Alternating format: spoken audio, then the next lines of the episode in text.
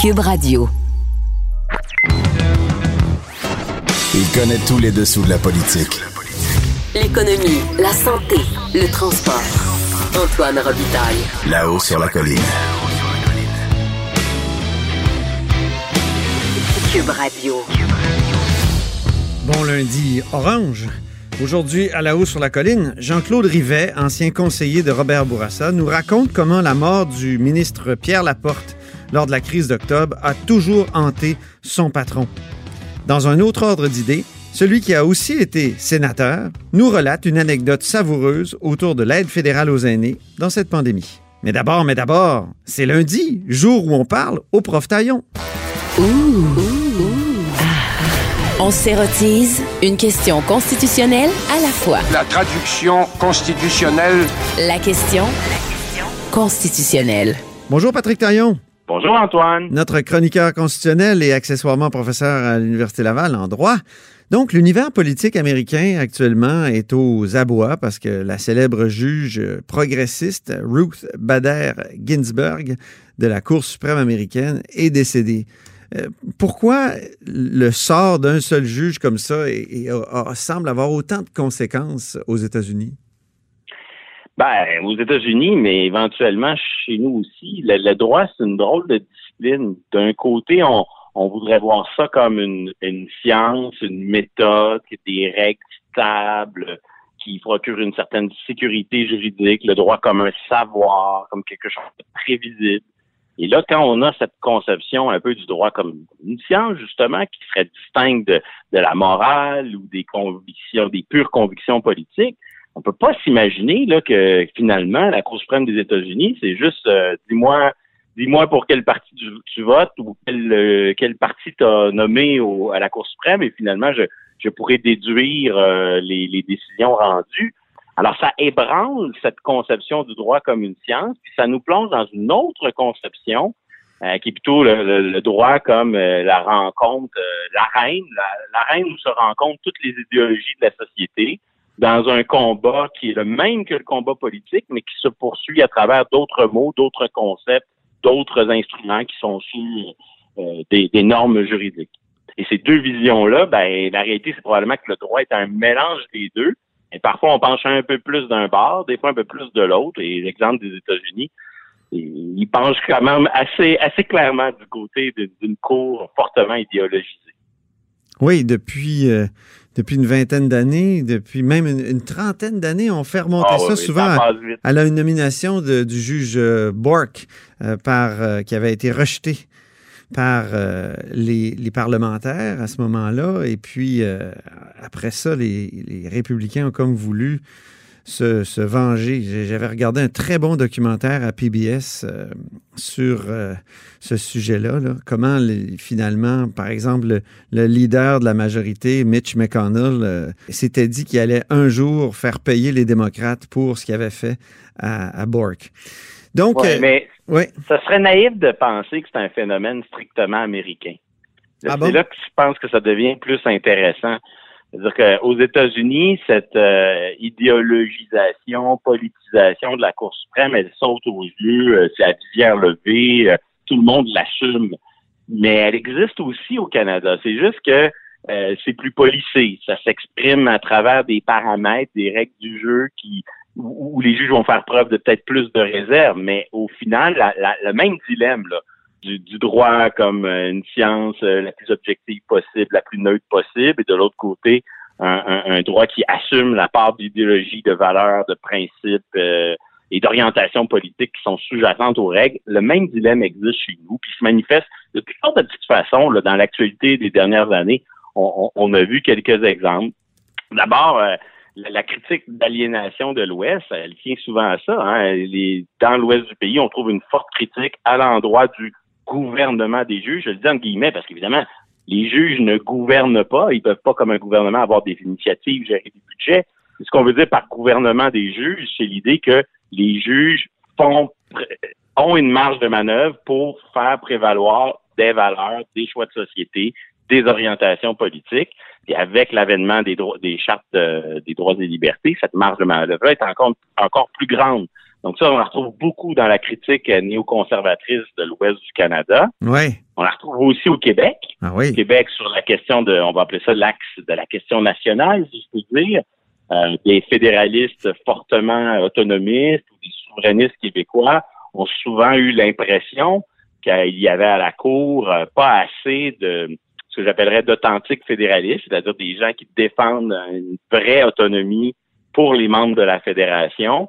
Et donc, euh, il, y a, souvent un lien de confiance qui est assez ténu, voire brisé, entre euh, une grande partie des, des, Québécois, puis la Cour suprême, puis il y a des affaires célèbres, comme celle où le Québec avait contesté le, le rapatriement au lendemain de 1982, puis s'était fait virer euh, claquer la porte par la, Cour suprême sur ce point-là, les arrêts en matière de droit linguistique. Y a plusieurs décisions comme ça qui ont un peu miné la, confiance et qui ont donné l'impression à une bonne partie des Québécois que euh, cette Cour-là, ben, euh, elle poursuivait une, politique qui était celle du, pouvoir central. Et de plus en plus, je dirais, le troisième angle de, d'acte de, critique, pardon, désolé, le troisième angle de, critique qu'on trouve, c'est beaucoup c'est un angle qui vient beaucoup de la gauche euh, contemporaine, axée sur la lutte contre l'exclusion, euh, la protection des minorités. Donc, par toutes sortes de moyens, on veut euh, des pouvoirs, un pouvoir judiciaire plus représentatif que jamais. Donc, on veut une cour qui soit à l'image de cette diversité. Et donc, il y a une forte critique qui vient de cette nouvelle gauche intersectionnelle euh, des, espèces de libéraux progressistes qui vont trouver que la Cour suprême, ben, elle est trop blanche, elle n'est pas assez féminine, il n'y a pas assez d'autochtones. Donc, il y, a une, forte crise de, ce côté-là aussi. Et, et, ultimement, la politisation, elle se vit aussi au quotidien à travers le pouvoir de nomination. Euh, le processus américain, il offre un spectacle au moment de la nomination. Le juge passe au Sénat. Et là, euh, il y a des discours, des policiers qui veulent faire la nouvelle avec ça. Fait qu'il y a une ben, théâtralisation. dans, le documentaire dont je parlais tout à l'heure, c'est justement quand euh, Ted Kennedy, qui était donc euh, le frère des, des, des, des Kennedy là, qui, ont, qui sont succédés au Parti démocrate, lui, il avait attaqué le juge Bork et il avait dit c'est, c'est, c'est, ben, le juge Bork qui, qui, allait être, qui avait été nommé par Reagan et vraiment durement là, en public. Et euh, c'est un spectacle, justement. Cette absence de comparution de nos futurs juges. Chez nous, ouais. Des parlementaires qui, aux États-Unis, ont même une certaine capacité de s'affranchir de la ligne de parti. Ça explique pourquoi la, crise qui mine la Cour suprême, qui est si visible à nos yeux, si elle existe, si son équivalent existe au Canada, ben elle reste cette crise-là, elle reste plus discrète. Parce que notre processus de, nomination, nous, il se passe un peu plus derrière des portes closes. Il y a un processus administratif. Mais il y a quand même eu euh, tout le, boucan autour de la nomination du juge Marc Nadon par euh, Stephen Harper, qui lui voulait imprimer justement à la Cour suprême une orientation particulière, une orientation justement anti-chartiste, si je puis dire, euh, justement ben contre le gouvernement des juges il faut être plus attentif ici au Canada pour voir ces, ces pointes de d'idéologie dans le choix des juges, mais elles existent pour vrai. Euh, le plus récent exemple, je reviens à Marc Nadon après, oui. toute la controverse entourant la juge, euh, la nomination de la juge Sheila Martins. Euh, on l'a vu avec euh, les, les, révélations du Globe and Mail. Oui. probablement que les révélations obtenues le Globe and Mail étaient en marge de l'affaire SNC-Lavalin, puis il y avait une crise entre la ministre de la Justice, la ministre fédérale de la Justice, Judy Wilson-Raybould, et euh, le premier ministre du Canada, Justin Trudeau. Et on avait appris à ce moment-là que euh, le processus administratif recommandait le juge Glenn Joyal du Manitoba, et euh, le premier ministre Trudeau s'était opposé à cette nomination, qui était soutenue par sa ministre de la Justice. Pourquoi? Parce qu'on jugeait le juge Glenn Joyal trop euh, conservateur, surtout trop euh, favorable à la souveraineté du Parlement, c'est-à-dire à mhm. une marge de manœuvre pour les, les, les, élus dans ces questions de droits et libertés. Et il a nommé la juge Sheila Martins à la place pour des raisons purement idéologiques. Et c'est vrai que sous le mandat Harper, il y avait dans le discours des conservateurs une volonté un peu semblable à celle des républicains aux États-Unis de euh, donner une plus forte présence à, un courant conservateur au sein de la Cour. La controverse entourant le juge Marc Nadon, ben, elle est particulière parce que... Oui, le juge Marc Nadon, effectivement, ça avait été... c'est monté jusqu'à la Cour suprême. Qui, était un des rares à avoir défendu le gouvernement fédéral dans la saga de l'affaire Omar Kader et qu'il positionnait donc ce juge-là quand même comme un juge euh, pas trop euh, pro-liberté individuelle, plus favorable à, aux intérêts de l'État. Et elle avait été contestée, mais sous l'angle de, la question euh, Québec-Canada, c'est-à-dire que ce juge était de la Cour fédérale, donc c'est un juge qui venait des institutions centrales, et il y avait dans la Constitution des règles qui exigeaient que l'on nomme des juges qui venaient des institutions québécoise, le cour d'appel ou membre du barreau du Québec. Oui. ça a été jusqu'en Cour suprême et, la nomination a dû être bloquée. Mais plus globalement, euh, il y a eu dans les années Harper des nominations, euh, juge Brown, la juge Suzanne Côté, juge Moldaver, qui a, qui a quand même fait évoluer la Cour suprême, qui a, qui c'est pas pour rien que depuis quelques années, on a plus de dissidence à la Cour suprême et c'est souvent sous l'angle de la retenue ou de l'activisme qu'on que l'on doit faire preuve à l'endroit du Parlement. Donc, cette ligne de fracture, on la voit quand même s'exprimer dans la jurisprudence de la Cour suprême. Cela dit, pourquoi c'est moins vif? Certainement parce que c'est moins théâtralisé le processus de nomination. Aussi parce que euh, y a, peut-être une plus grande sobriété chez nos juges. L'espèce de dilemme que je décrivais au début entre rester, garder le droit à l'intérieur des, paramètres objectifs, euh, des contraintes euh, du droit comme une science versus le droit comme un terrain pour toutes les idéologies, peut-être qu'on est un peu plus attaché à la première conception. L'autre raison aussi, c'est que pour opérer un, un, un, réalignement de la magistrature, il faut être au pouvoir longtemps. Oui. Et on peut regarder dans les 40, 50 dernières années, le pouvoir a été exercé essentiellement par les libéraux la vaste majorité du temps. Il y a eu un épisode conservateur sous Brian Mulroney, mais qui était un épisode très centriste. Et ce qui fait qu'au Canada, on a au fond une magistrature qui unanimement soit libérale fédérale ou soit Red Tories à la, à, la Mulroney. C'est vraiment seulement avec les nominations des années Harper qu'on a vu apparaître des candidats peut-être un peu plus néoconservateurs. Et encore, parce que euh, le travail que euh, les républicains cherchent à faire avec les, le pouvoir judiciaire américain, ça se fait pas seulement en nommant des nouveaux juges à Cour suprême. Il faut, il faut du temps parce qu'ils doivent aussi nommer des juges dans les supérieures des provinces, dans les cours d'appel. Et ça, ça prend quand même plusieurs années. Donc, cette espèce de, de, tension qu'on voit aux États-Unis, ben, elle s'exprime moins aussi parce que les mhm. forces politiques sont moins utilisées. Mais ultimement, je pense qu'il y a un poison il y a un poison qui ronge le milieu juridique au Canada qu'il faut pas sous-estimer.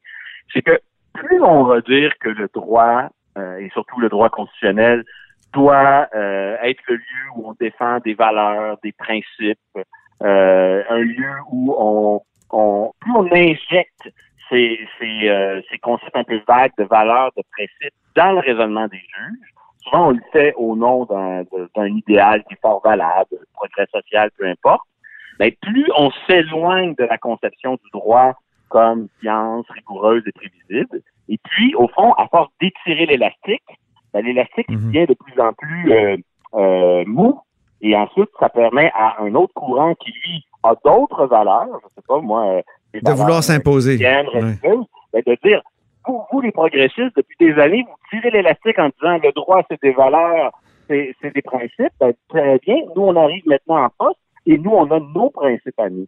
Merci. C'est pour ça qu'une certaine sobriété, oui. une sobriété pour ramener le droit à quelque chose de plus prévisible, plus rigoureux et plus stable, c'est parfois aussi euh, un gage de progrès à plus long terme dans la mesure où ça, ça donne des bases solides à nos systèmes plutôt que de faire du droit un vague élastique avec lequel on fait un peu n'importe quoi. Évitons l'américanisation donc euh, de notre système de nomination des juges mais euh, il est déjà, il est déjà un peu entamé, euh, comme tu l'as bien démontré, Patrick. Merci beaucoup. C'est moi qui vous remercie. C'était Patrick Taillon, notre chroniqueur constitutionnel et accessoirement professeur de droit à l'Université Laval. Là-haut sur la colline. Une entrée privilégiée dans le Parlement.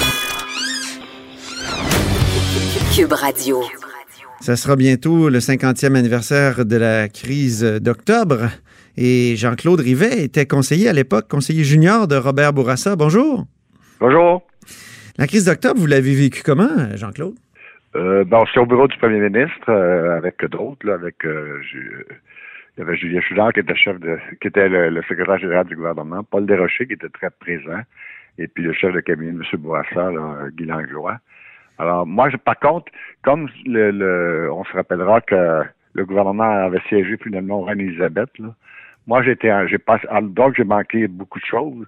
Parce que j'étais euh, j'étais en charge du bureau de Québec là. moi je faisais le lien avec le bureau de, Québec c'est ça.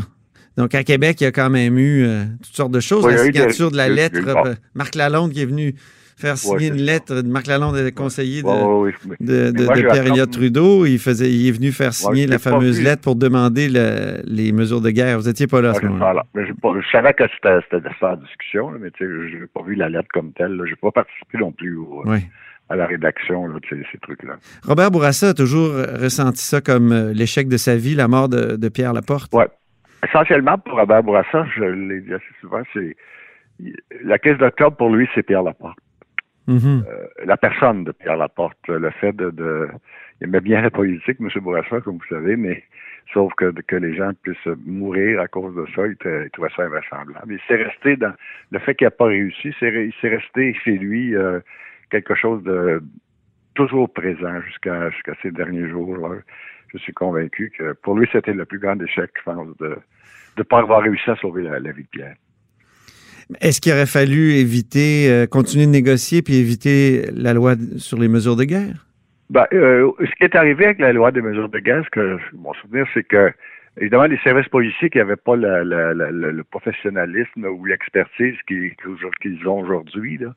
Euh, ce qui est arrivé, c'est je pense qu'à un moment donné, ils, avaient, ils étaient à bout d'informations, tout fin pratique. Mm-hmm. Et, et, alors, la loi des mesures de guerre avec les, les arrestations, là, euh, de, centaines de, Québécois. Euh, c'était vraiment pour trouver des informations additionnelles. C'était des gens qui étaient plus ou moins, euh, qui étaient absolument pas liés à, la démarche de FQ, mais qui étaient sympathiques. Donc, est-ce que, est-ce que dans l'esprit des policiers, c'est, les policiers évidemment qui, qui, qui ont été les, initiateurs de ça, c'était d'avoir des informations additionnelles. Mm-hmm. pour essayer de, de, de, trouver la... Et dans l'esprit de M. Bourassa, c'était perçu je suis convaincu que c'était perçu comme ça euh, pour lui-même. C'était vraiment que les policiers avaient besoin de ça pour avoir des informations additionnelles pour essayer de retrouver euh, Pierre Laporte. Il y a des gens là, qui demandent des excuses à Justin Trudeau pour euh, le, fait que son père a promulgué la, loi des mesures de guerre, 500 ben, personnes euh, arrestées sans ben mandat. Est-ce que c'est est-ce que c'est justifié ou est-ce que quand on voit ça, ben, quand on dit on voit que c'est Québec qui a posé, qui, l'a réclamé, que Drapeau, euh, le maire de Montréal de l'époque, vraiment était, était celui qui, voulait, qui la voulait le plus. Est-ce que c'est à, Trudeau à s'excuser? Et, M. Bourassa a approuvé, bien sûr, la, oui. il a acheminé la demande. Il était, finalement, il était d'accord. Comme je disais, c'était pour dans son esprit, c'était pour avoir des informations. Euh, bon, des excuses, c'est évident que, que les personnes qui ont été arrêtées ont été très injustement, ils ont subi des traumatismes euh, certains. Euh, je pense qu'après, d'ailleurs, il me semble qu'après la période, il y a eu quelques indemnisations. Oui, effectivement, il y en a eu, oui. Puis peut-être la conséquence la plus la plus importante, et ça, M. Bourassa et M. Choquette, Jérôme Choquette, qui à l'époque était le ministre de Justice, euh, ça a été l'adoption de la loi, euh, justement, par, autant M. Bourassa que M. Choquette et tout le monde étaient d'accord que, évidemment, cette, cette, euh, ces événements-là ne devaient pas se répéter. Ça a, ça a donné lieu à l'adoption par le Québec de la Charte des droits et libertés. Il ne faut pas oublier que la première Charte des droits et libertés. En 1974, ben oui. C'est ça, exactement. C'est venu après. Et ça, vraiment, c'était c'était en, mémoire euh, de, des décisions qui avaient été prises et des, graves injustices, bien sûr, qui avaient été euh, occasionnées à un nombre quand même considérable de, Québécois. Euh, vous étiez conseiller aussi de Robert Bourassa 20 ans plus tard, lors de la crise d'Oka. Et est-ce qu'il est-ce qu'il était on dit souvent qu'il était traumatisé par la première crise puis c'est pour ça que ça l'a influencé dans sa gestion de la seconde crise, la crise encore, encore là, c'est les valeurs de, de M. Bourassa là-dessus.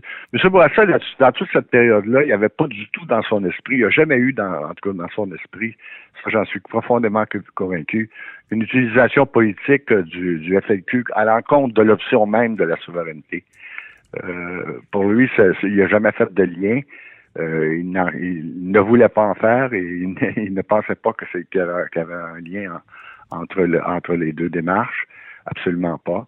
Et donc, il n'y avait pas de visée politique comme telle. M. Okay. n'avait qu'un objectif, qu'un seul et unique objectif, c'était sauver la vie de Pierre Laporte. Et, et quand vous référez à la crise d'Oka, c'était ça un peu aussi.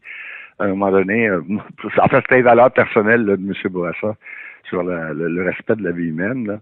Et euh, euh, quand il est arrivé la crise d'Oka, je me rappelle une réunion auquel j'ai assisté cette fois-là à, Québec, une réunion euh, limitée du, Conseil des ministres. Il y avait bon, l'armée était là. Et puis, à un moment donné, il y a un général ou enfin un porte-parole de l'armée qui avait dit au premier ministre, Monsieur le Premier ministre, si vous nous dites si vous nous dites de, de libérer le pont Mercier, on peut le faire, ça va prendre une demi-heure. Ah oui. M. Bourassa avait hésité. Et puis il l'avait regardé. Puis là, j'avais très bien lu euh, que M. Bourassa se rappelait de, Pierre Laporte et du respect de la vie humaine. Oui. Il avait dit, euh, il avait dit au général, et combien de morts? Oh. quand il a eu dit cette phrase-là, c'était sûr qu'il ne voulait pas. Puis par après, je me rappelle après, euh, il avait dit franchement, les morts, je, suis capable de vivre avec les critiques politiques parce qu'il avait été critiqué, bien sûr, pour euh, un manque de décision. Là.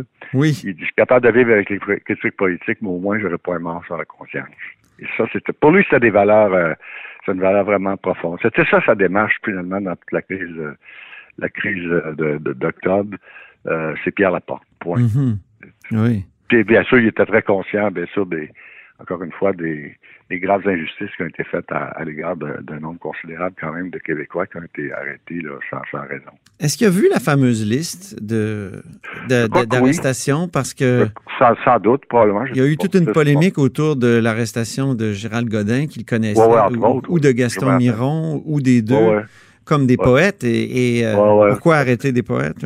C'est ça, exactement. Je, je, pense qu'il l'a certainement vu. Euh, euh, encore là, il pensait qu'il était pas être interrogé, point à la ligne, puis ça sans plus. Là. Mais les gens ont été détenus. C'est mhm. vraiment ça que.